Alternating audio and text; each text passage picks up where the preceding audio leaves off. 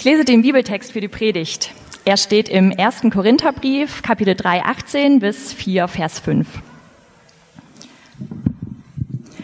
Niemand soll sich selbst etwas vormachen.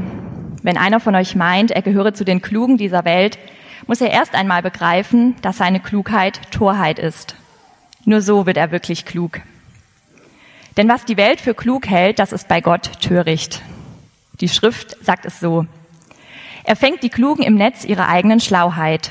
Und an einer anderen Stelle heißt es, der Herr kennt die Gedanken der Klugen. Er weiß, wie unnütz ihre Überlegungen sind. Was folgt aus dem allem? Niemand soll sich an andere Menschen hängen und damit auch noch prahlen. Alles gehört doch euch. Paulus, Apollos und Petrus. Die Welt, das Leben und der Tod. Die Gegenwart und die Zukunft. Alles gehört euch.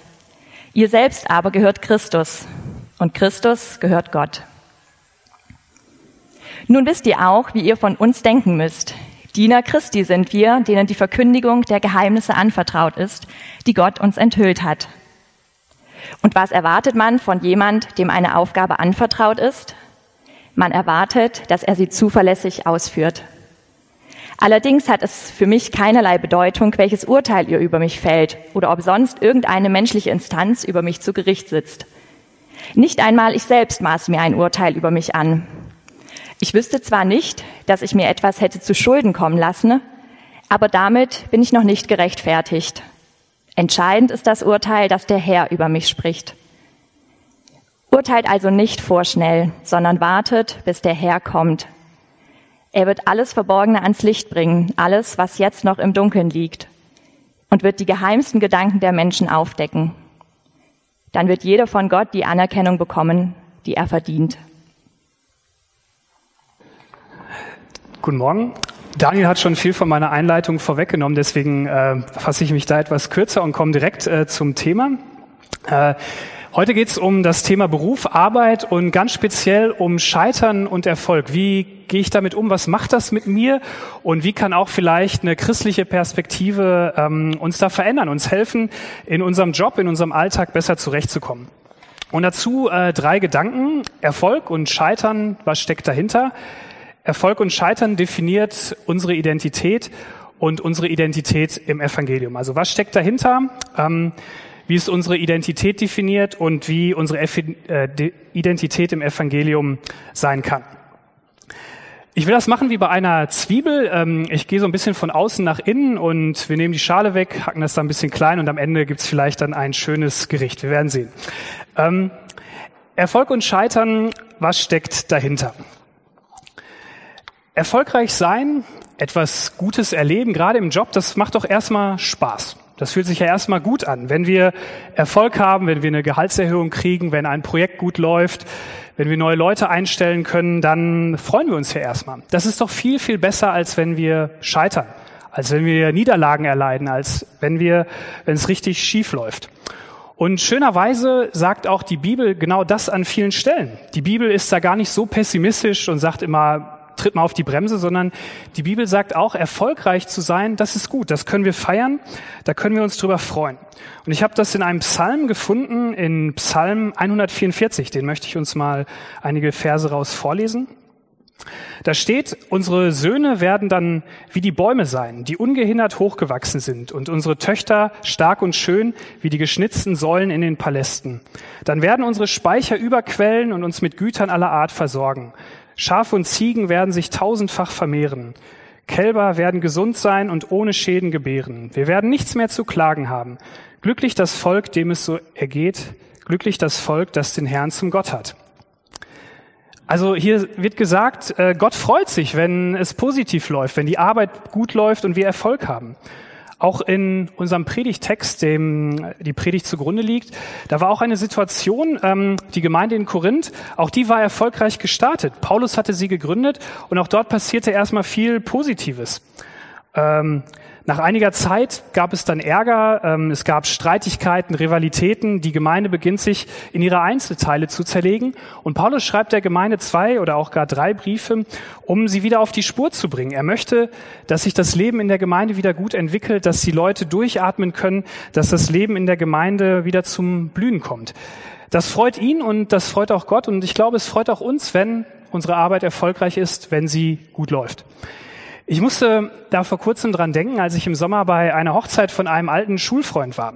Abends standen wir dann so mit ganz vielen aus der alten Klasse zusammen. Wir waren so draußen, es war ein schöner Sommerabend. Und dann habe ich mir die Leute so angeguckt und dachte 15 Jahre zurück, als wir Abitur gemacht haben, da waren wir eine ziemlich chaotische Truppe. Und ich weiß noch, als wir eines morgens kurz vom Abi im LK saßen und dann hat unser Lehrer uns gefragt, was wollt ihr eigentlich nach der Schule machen? Was sind eure Berufswünsche? Und dann haben wir das so gesagt. Und bei manchen und bei mir hat er auch so gelacht, ähm, meinte so, wirklich wirklich? Also so nach dem Motto, du willst was werden, aus dir soll mal was werden. Und dann habe ich mir die Leute angeguckt und ich habe gemerkt, doch, aus denen ist wirklich was geworden. Einer ist Autor, ein anderer wird Professor jetzt mit jungen Jahren, einer ist Erzieher, ganz unterschiedlich. Aber ich habe mich gefreut, dass aus den Jungs und Mädels was geworden ist. Ich, die waren erfolgreich, das war schön.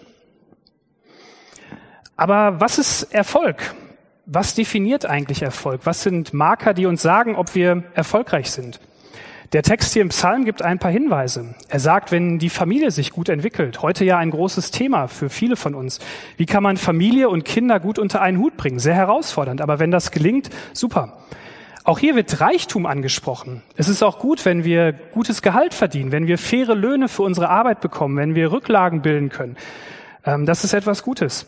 Wenn wir auch gesund sind, hier steht, dass man nicht mehr klagen soll. Also auch das, wenn wir fröhlich sind, wenn es uns in der Seele und auch körperlich gut geht. Ähm, aber es gibt noch mehr Marker, die uns sagen, ob wir erfolgreich sind. Und das ist ja sehr unterschiedlich. Ähm, zum Beispiel, der eine freut sich, der eine ist erfolgreich, wenn seine Firma durch die Decke geht, wenn es richtig abgeht, wenn der Umsatz stimmt, man neue Leute einstellen kann, wenn auch die Produkte gut verkauft werden, wenn gute Produkte entwickelt werden. Für jemand anderen ist das vielleicht eher die Work-Life-Balance. Wenn man sagt, Arbeit ist mir eigentlich viel zu viel, ich arbeite vier Tage die Woche, dann habe ich mehr Zeit für meine Familie, für Hobbys, für Reisen. Ähm, für den anderen ist es vielleicht erstmal ein Erfolg, überhaupt einen Job zu finden, eine Anstellung. Und andere, die vielleicht viel mit Menschen arbeiten, wenn sich diese Menschen entwickeln, wenn sie gesund werden, wenn sie endlich schaffen, ihre Krisen zu überwinden. Erfolg fühlt sich gut an. Erfolg ist etwas Tolles und oft wollen wir dann mehr. Oft wollen wir diesen Status behalten. Wir wollen, ähm, dass der Erfolg größer wird. Und ähm, wie das auf eine gute Art und Weise gelingen kann, ähm, da sagt die Bibel auch einiges zu. Und sie warnt uns davor, ähm, wenn wir diesen Erfolg zu viel wollen. Sie warnt oft vor den Folgen von übermäßigem Erfolg, weil dann etwas passiert, dass wir uns zu sehr in den Mittelpunkt stellen. Zum Beispiel werden wir vielleicht, wenn wir zu erfolgreich sind, beratungsresistent. Wir sind stolz auf uns selber und unsere Leistung und sagen dann, was will der mir denn sagen oder was will die mir sagen? Die hat doch überhaupt keine Ahnung und ich mache das schon richtig, ich hatte Erfolg und in Zukunft wird das immer noch so sein. Und wir schlagen Ratschläge in den Wind und laufen vielleicht voll in die Niederlage rein. Oder wir werden maßlos. Wir wollen immer mehr, wir werden immer gieriger. Ähm, mir ist es mal bei dem Film Wolf of Wall Street aufgefallen, wo das ja in sehr deutlicher Weise gezeigt wird, wie so ein New Yorker Banker völlig durchdreht und sein Leben völlig alles verprasst und Menschen ausnutzt. Aber dann, als ich den Film so gesehen habe und dann am Ende gesehen habe, dass das auf einer wahren Begebenheit beruht, das hat mich schon erstaunt. Und so ist das Leben wirklich vielleicht noch viel krasser. Oder aber wir haben Angst vor dem Abstieg. Wir haben etwas erreicht, wir haben Erfolg und dann merken wir auf einmal, es geht ein bisschen runter und wir haben Angst, es zu verlieren und wir klammern und wollen es behalten und sagen, ah, wenn ich jetzt weniger verdiene oder wenn das schief läuft und wir ähm, kriegen Angst. Das Problem bei all diesen drei Dingen, die ich gerade genannt habe, ist, wir stellen uns selber in die Mitte. Wir sind der Mittelpunkt. Wir wollen es unbedingt behalten. Und die Bibel ändert dann ein bisschen unsere Blickrichtung. Weg von mir hin zu etwas anderem. Die Bibel setzt Erfolg oft mit Segen gleich. Segen ist etwas, was von Gott kommt. Gott will uns etwas Gutes tun.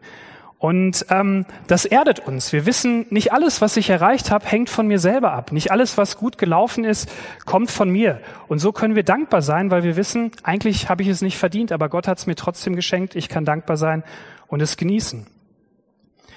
Die Bibel nennt Erfolg auch oft eine Frucht, also das, was wir jetzt vielleicht im Herbst an den Bäumen sehen, wenn überall die Äpfel und die Birnen sprießen. Ähm, die Bibel nennt das, wenn Erfolg, wenn etwas Gutes passiert, wenn etwas aufblüht, zum Beispiel wenn eine Gemeinde aufblüht oder wenn Gerechtigkeit da ist, wenn Frieden da ist, wenn Wachstum da ist, Barmherzigkeit, das sind alles gute Dinge. Und das nennt die Bibel Frucht und sie freut sich, wenn das passiert, Gott freut sich. Und so können wir uns vielleicht fragen, Wo kommt das in meinem Arbeitsleben vor? Wo kann ich vielleicht da mithelfen, da einsteigen und diese Dinge Frieden, Gerechtigkeit, ähm, Entwicklung, wie kann ich dazu beitragen? Das mal so ein erster Punkt zum Thema Erfolg. Aber genauso wie wir erfolgreich sind, genauso oft scheitern wir auch. Scheitern gehört zum Leben dazu. Und man sagt ja oft so ganz positiv dann, aus Fehlern soll man lernen.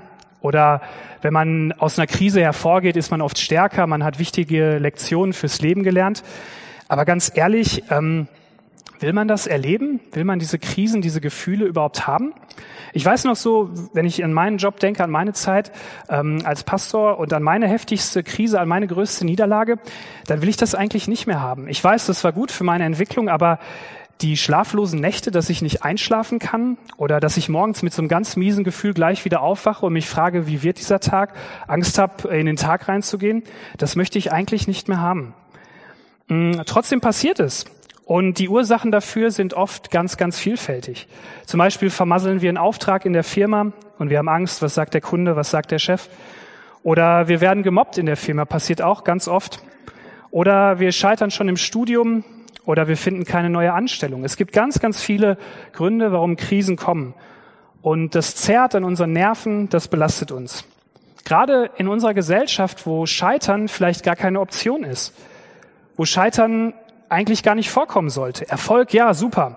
So Mittelmaß ist okay, muss nicht immer sein, besser ist Erfolg. Aber Scheitern, eigentlich keine Option.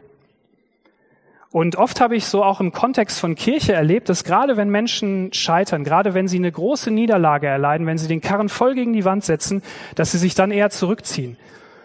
Und letzte Woche habe ich eine sehr herausfordernde Predigt hier in Hamburg von einem Schweizer Pastor gehört und der sagte, in der Gemeinde bei Ihnen läuft super, aber ihm ist nochmal ganz neu so ein Vers von Jesus in letzter Zeit wichtig geworden, wo Jesus sagt, ich will keine Opfer, ich will Barmherzigkeit.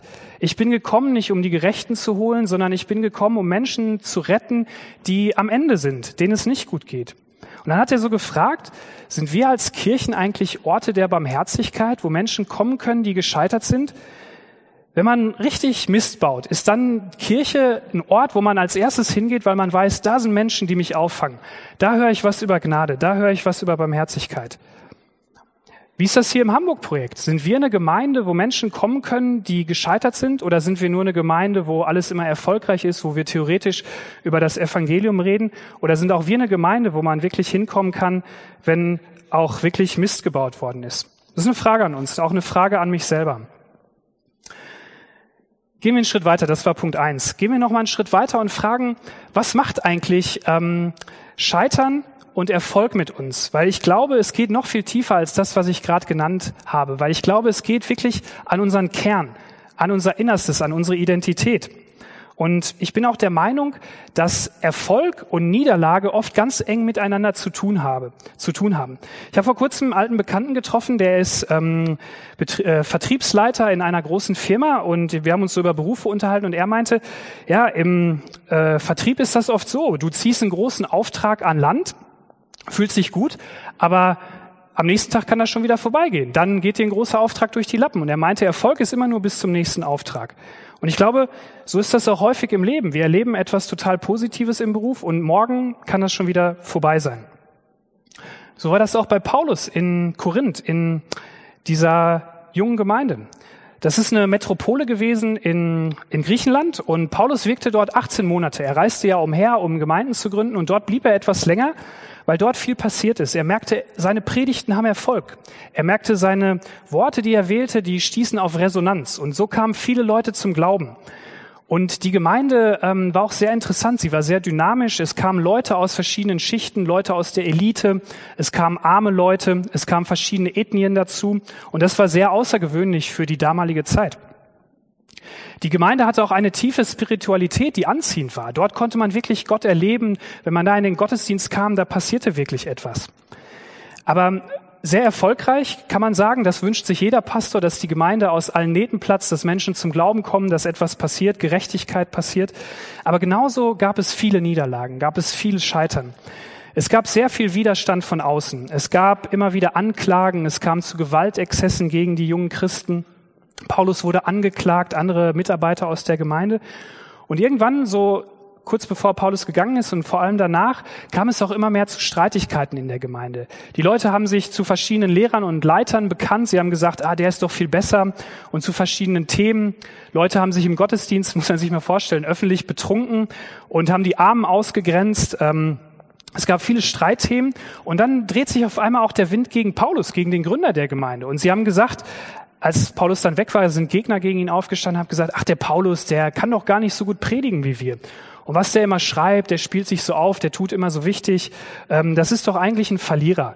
Und ähm, der tut immer ganz toll, aber eigentlich kann er doch gar nichts. Und sie haben ihm seine Kompetenz abgesprochen, ganz mies eigentlich. Ähm, und Paulus geht das ziemlich an die Nieren. Paulus, man merkt das in den beiden Briefen, geht das ziemlich an die Nieren. Und trotzdem, er wirkt, wirft all seine Emotionen in die Waagschale. Er ringt richtig mit sich. Er kehrt sein Innerstes sozusagen nach außen. Aber trotzdem rüttelt es nicht an seiner Identität. Ähm, wie kann Paulus so fokussiert bleiben? Wie kann er ähm, trotzdem genügend Abstand behalten, obwohl er ganz nah rangeht? Warum kriegt er keinen Burnout? Ähm, der Grund ist der, den, den wir in unserem Bibeltext gelesen haben. Paulus Identität ergibt sich nicht aus seinem Beruf als Gemeindegründer oder als Pastor. Sein Selbstwertgefühl, das hängt nicht von seinen Erfolgen oder von seinen Niederlagen an, sondern es hängt von seiner Identität, von seinem Glauben an Jesus Christus ab. Wie kann das funktionieren? Paulus sagt ganz deutlich, mir ist es egal, wie andere Menschen mich beurteilen. Mir ist es nicht wichtig, sondern mir ist allein wichtig, wie Gott mich beurteilt. Und in den Versen drei und vier nennt er drei Instanzen, ähm, die seine Arbeit ständig beurteilt, gegen die er sozusagen ankämpfen musste, die ihm immer wieder bewertet haben. Das sind einmal die Menschen in der Gemeinde und wahrscheinlich auch die Menschen außerhalb. Das waren die öffentlichen Gerichte, von denen er angeklagt wurde. Auch die haben Urteile über ihn ausgesprochen. Und es war schließlich auch sein eigenes Gewissen. Bewertungen von außen und von innen. Das hat sich bis heute nicht geändert. Wie andere Menschen über uns denken im Beruf oder wie wir selber über uns denken, das macht direkt etwas mit uns. Wenn wir ein Lob vom Chef bekommen, super. Wenn sich ein Kunde aufregt, vielleicht schon nicht mehr so gut.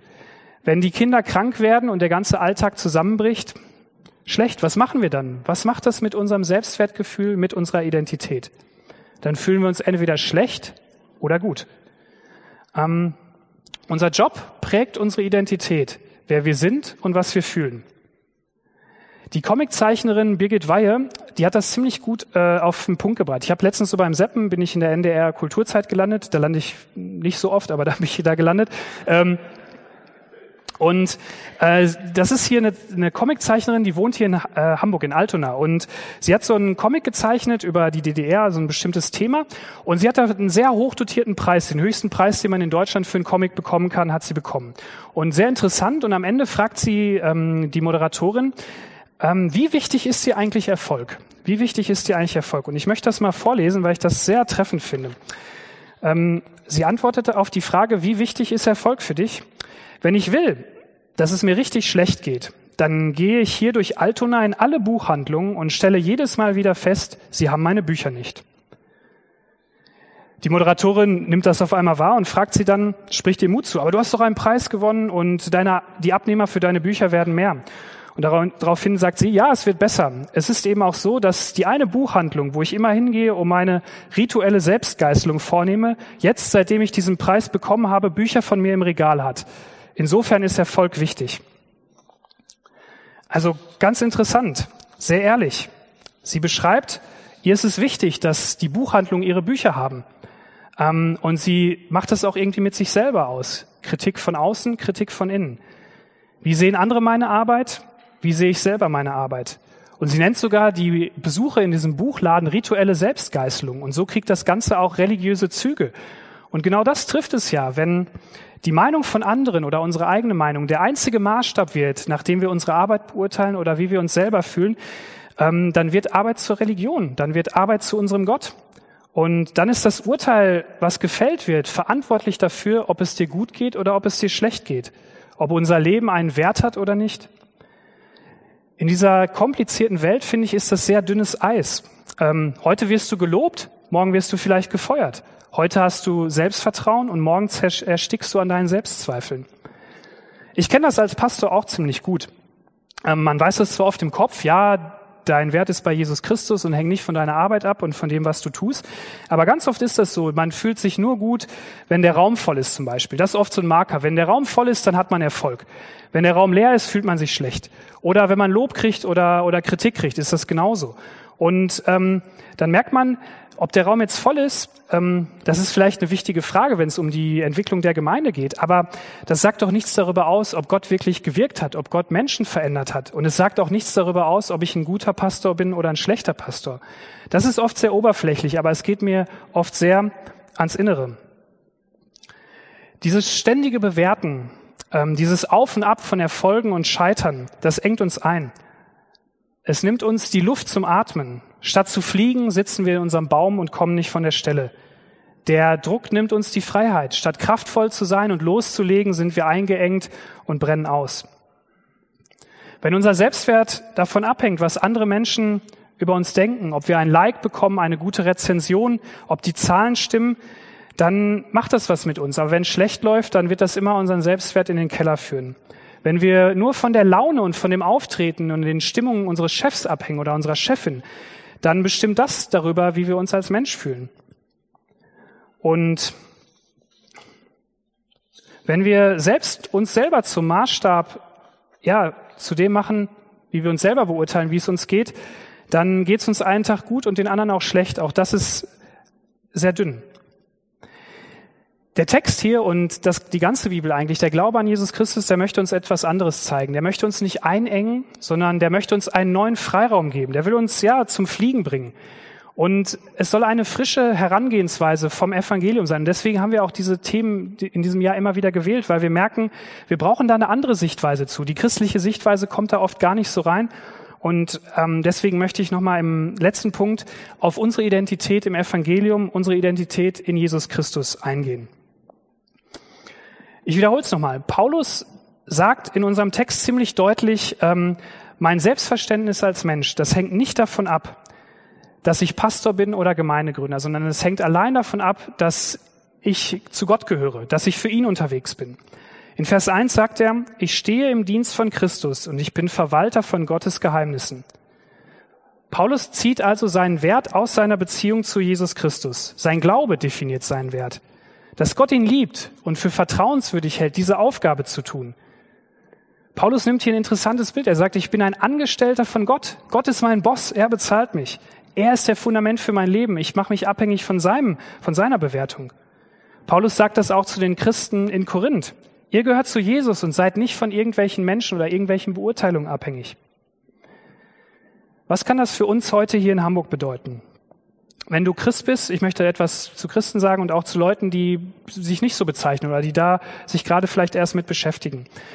Ähm, wenn du Christ bist, dann ist dein Wert nicht davon abhängig, von deinem Gehalt, ob du gerade arbeitslos bist, wie dein Chef dich behandelt, ob deine Kunst erfolgreich ist oder wie deine Patienten über dich denken oder ob du eine erfolgreiche Mutter bist, wie belastbar du vielleicht bist, wie schlau du bist ob du Professor bist oder bei der Straßenreinigung arbeitest, ob du Handwerker bist oder Professor oder Akademiker, ob du viel arbeiten kannst oder wenig, ob du gerade eine Anstellung hast oder nicht, das ist egal, sondern es ist wichtig, wie Jesus Christus dich sieht. Das ist leicht gesagt, aber ich glaube, da steckt eine ganz, ganz tiefe Wahrheit drin, eine ganz, ganz tiefe Sache, die uns frei machen kann. Dein Wert ist nicht abhängig von deiner Performance, sondern wie Jesus Christus dich sieht. Seine Liebe zu dir ist so großartig, ähm, dass du Erfolg haben kannst, aber dass du auch richtig scheitern kannst, dass du richtig Mist bauen kannst. Du kannst trotzdem kommen. Und das ändert nichts an deiner Stellung zu Jesus Christus. Er sagt immer noch, du bist mein Kind. Wenn du erfolgreich hast, wenn du Millionen verdienst oder wenn du ganz unten bist und Hartz IV bekommst. Wenn ihr vielleicht nicht an Gott glaubt oder das alles für euch noch Neuland ist, dann kann diese Botschaft aber auch vielleicht auch helfen, weil sie hilft, ähm, diese falschen Dinge zu identifizieren. Wenn wir uns immer nur abhängig machen von der Meinung von anderen oder ob wir erfolgreich sind oder Niederlagen haben, das ist zu dünn. Auch das macht unsere Identität kaputt. Und der christliche Glaube, er kann uns vielleicht dabei helfen oder Hinweise geben, wie wir uns von diesem zerstörerischen Druck befreien können. Er bietet einen neuen Freiraum, aber in einem Tempo, das du auch selber bestimmen kann, kannst. Wie kann das passieren? Wie kann das nun geschehen? Das Evangelium, die gute Nachricht, sie gründet in dem Glauben, dass Jesus der Christus, der Sohn Gottes, Mensch geworden ist, um uns von diesen zerstörerischen Elementen zu befreien. Elemente, die zuerst gut sind. Es ist gut, Erfolg zu haben. Ähm, es ist gut, ein gutes Leben zu führen, Geld zu verdienen. Aber wenn das zum Inhalt unseres Lebens wird, dann machen wir uns abhängig von der Meinung anderer, ob wir Erfolg haben, ob wir scheitern, oder wir machen uns abhängig von unserer eigenen Meinung. Sie führt uns in eine Enge und übt einen Druck aus, der uns oft zerbrechen lässt. Ähm, Nochmal ein Zitat. Ähm, vor kurzem habe ich einen Artikel gelesen auf ähm, Zeit Campus über eine junge Frau aus Seattle. Der Titel hieß ähm, Die betrunkene Frau. Und die Frau beschreibt selber, wie sie Karriere gemacht hat, ähm, wie sie voll in dieses Leben sich reingestürzt hat, aus Arbeit, aus Partys. Ähm, sie hat viel darüber nachgedacht, was es heißt, Frau zu sein. Und ähm, irgendwann wird der Druck zu groß und irgendwann merkt sie, dass alles von auf sie einströmt und sie damit nicht mehr klarkommt. Und sie sagt, ich muss eine 24-Stunden-Frau sein. Und sie rutscht dann ab in eine Alkoholsucht, weil das ihr Ventil ist, womit sie damit klarkommt. Und dann sagt sie einen Satz, den ich sehr interessant fand in diesem Artikel. Sie sagt, wir können es uns nicht leisten, 24 Stunden Frauen zu sein. Ich konnte es mir nicht leisten, eine 24 Stunden Frau zu sein. Aber das hat mich nicht davon abgehalten, es zu versuchen, bis ich daran zerbrach. Ich glaube, wir steigen immer wieder ein in diesen Kreislauf aus Erfolg und Niederlagen, aus Bewertungen. Aber irgendwann führt es dazu, dass wir daran zerbrechen. Jesus hat es anders gemacht. Ähm, Jesus möchte uns zeigen, wie es anders geht. Jesus kam auf diese Erde und interessanterweise hat er auch Berufe ausgeübt. Er war berufstätig. Er hatte sogar zwei Berufe. Die ersten, den Großteil seines Lebens, die ersten Jahre war er Zimmermann. Er hat den Beruf seines Vaters gelernt, ein Handwerker. Aber wir lesen gar nicht viel darüber. Wir lesen viel mehr darüber, ähm, wie er dann in seinem zweiten Job, den er mit circa 30 Jahren begann, äh, gelebt hat als Wanderprediger, als Rabbiner. Er ist umhergereist, er hatte Schüler um sich und hat gepredigt, hat Wunder getan. Diese Menschen, da gab es mehrere von, die waren in der damaligen Zeit sehr angesehen. Aber Jesus hatte einen größeren Auftrag. Er arbeitete an der Rettung der Menschheit. Gott hatte ihm diesen Auftrag gegeben und ihn auf die Erde geschickt. Ähm, Jesus übte seinen Beruf voller Integrität und voller Leidenschaft aus. Auch er erlebte große Erfolge, er erlebte Niederlagen. Die Menschen jubelten ihm zu. Sie sagten, du bist der, nach dem wir uns so lange gesehnt haben, du machst es richtig. Und sie wollten ihn zu ihrem König machen. Aber er erleidet auch große Niederlagen. Die Menschen, die ihm zujubeln, selbst seine eigenen Freunde, lehnen ihn irgendwann ab. Sie verlassen ihn, sie verspotten ihn, sie verraten ihn. Dann wird er geschlagen, wird angespuckt, wird ans Kreuz genagelt. Erst war er ganz oben und dann war er auf einmal ganz unten. Wieder kommt beides zusammen. Und er hängt am Kreuz. Aber Jesus lebte anders. Er machte einen Unterschied. Und so wurde aus der größten Niederlage, aus seiner größten Niederlage, der größte Sieg der Menschheitsgeschichte. Und hier ist der Unterschied zu uns. Gott hat uns so gemacht, dass wir arbeiten sollen. Er hat uns geschaffen, damit wir seinen Schöpfungsauftrag weiterführen. Er hat gesagt, kümmert euch um die Erde. Gott lässt uns an seiner großen Vision teilhaben. Er möchte uns mit reinnehmen, dass wir diese Erde, dass wir auch Hamburg zu einem wundervollen, genialen Ort machen. Trotzdem, was schief läuft, trotzdem, was alles schief läuft und was immer noch weiter schief laufen wird. Und er möchte, dass wir an ihn glauben und dass wir für ihn leben und für ihn arbeiten. Aber leider arbeiten wir immer wieder für andere Dinge, für uns selbst, für unser eigenes Projekt, fürs Gehalt, für die Erwartungen des Chefs, den Wunsch, geliebt zu werden und ein gutes Leben zu führen. Aber wenn wir uns noch so anstrengen und auch diese Dinge erkennen und aussteigen wollen, wir schaffen es einfach nicht aus eigener Kraft aus diesem Kreislauf auszubrechen. Deswegen kam Jesus und starb. Er lebte und arbeitete so, wie es eigentlich für uns gedacht war. Jesus war der perfekte Arbeiter. Er war der perfekte Berufstätige. Aber er arbeitete für Gott und seine Mission bestand darin zu sterben und all diese negativen Dinge und zerstörerischen Dinge, die uns immer so ans Herz gehen, kaputt zu machen. Die Druck, der Druck, die Angst, die Gier, die Ungerechtigkeit, der Hochmut, der Stolz, man könnte diese Liste immer weiterführen. Daran glaubte Paulus auch. Jesus ist ihm begegnet und er hat sein ganzes Leben auf den Kopf gestellt. Und er sagt auch, ähm, daran glaube ich. Und ich glaube nicht daran, dass es wichtig ist, wie andere Menschen mich beurteilen oder ich selbst, sondern ich glaube nur daran, dass es wichtig ist, wie Gott mich am Ende beurteilt. Jesus ist mein Herr. Und ich finde, er sagt dann einen tollen Vers in Vers 5. Am Ende wird Gott uns sein Lob austeilen. Am Ende wird Jesus mir ein Lob aussprechen. Und das ist mal eine gute Botschaft, finde ich. Und das möchte ich auch uns zusprechen, dass auch Gott uns am Ende ein Lob aussprechen wird. Du hast deinen Job gut gemacht, das hast du gut gemacht. Ich finde, das ist ermutigend. Und ich will ähm, schließen mit einer Anwendung und einer persönlichen Geschichte. Ähm, ich glaube, manchmal ist es nur ein kleiner Anfang, aber ich glaube, das kann noch viel, viel tiefer gehen. Der Glaube an Jesus Christus, wenn wir das glauben können, was, was ich gerade gesagt habe, dann macht das etwas mit uns, dann macht das etwas mit unserem Herzen, als wenn wir uns immer nur um uns selber drehen. Wenn wir an Jesus Christus ähm, glauben oder wenn das der Inhalt unseres Lebens ist, dann, wenn dann zum Beispiel ähm, eine Niederlage passiert, dann können wir aus der Beziehung zu Jesus Christus in unserem Herzen führt das zu Demut und Gelassenheit. Dann können eine Niederlage kommen, aber wir wissen, hey, es geht eigentlich darum, wie sieht Jesus mich? Ähm, Entschuldigung, es führt zu, jetzt muss ich nochmal, also zurück. ähm, wenn wir bei Jesus sind und eine Niederlage erleben, führt das zu Sicherheit und Selbstvertrauen. Das führt dazu, ähm, dass wir vielleicht richtig missbauen, aber wir wissen, hey, das ist nicht so schlimm, sondern wichtig ist, wie Jesus mich sieht. Und das gibt mir Sicherheit und gibt mir Selbstvertrauen. Wenn wir auf der anderen Seite Erfolg haben, macht uns das demütig, bescheiden und gelassen, weil wir wissen, hey, ich bin jetzt erfolgreich und vielleicht habe ich mit meiner guten Art dazu beigetragen, aber eigentlich ist es Gott, der mir das schenkt. Und ich muss jetzt nicht ähm, übermütig werden, ich muss nicht stolz werden, sondern ich kann demütig bleiben, ich kann gelassen bleiben und mich darüber freuen. Also es führt uns zu Demut und zu Sicherheit. Wenn wir uns hingegen nur um uns selber drehen, wenn der Blick immer nur ist, wie stehe ich da, wie komme ich gut weg, ähm, kriege ich mein Lob, ähm, dann führt das dazu, wenn wir eine Niederlage erleben, dass wir unsicher werden, dass wir ängstlich werden. Weil es dann immer heißt, schaffe ich das jetzt, werde ich jetzt gefeuert, was passiert mit mir, bin ich gut genug? Und es führt dazu, dass wir unsicher und ängstlich werden.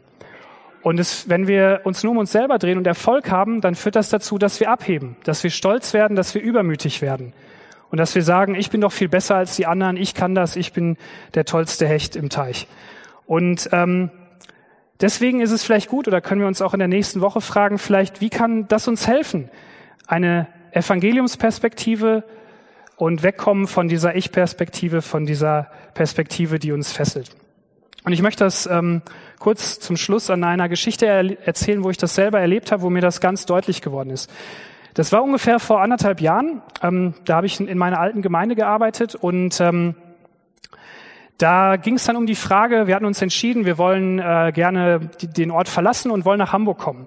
Aber das war alles noch so ein bisschen im Gespräch und auch die Gemeinde, wo ich war, das war gerade vieles im Wandel, das waren unruhige Zeiten, da gab es viel Veränderung. Und die Leute schienen das auch irgendwie gemerkt zu haben. Und die haben immer gefragt, Dennis, du bist jetzt ein paar Jahre hier, was machst du eigentlich bald? Gehst du weg oder bleibst du hier?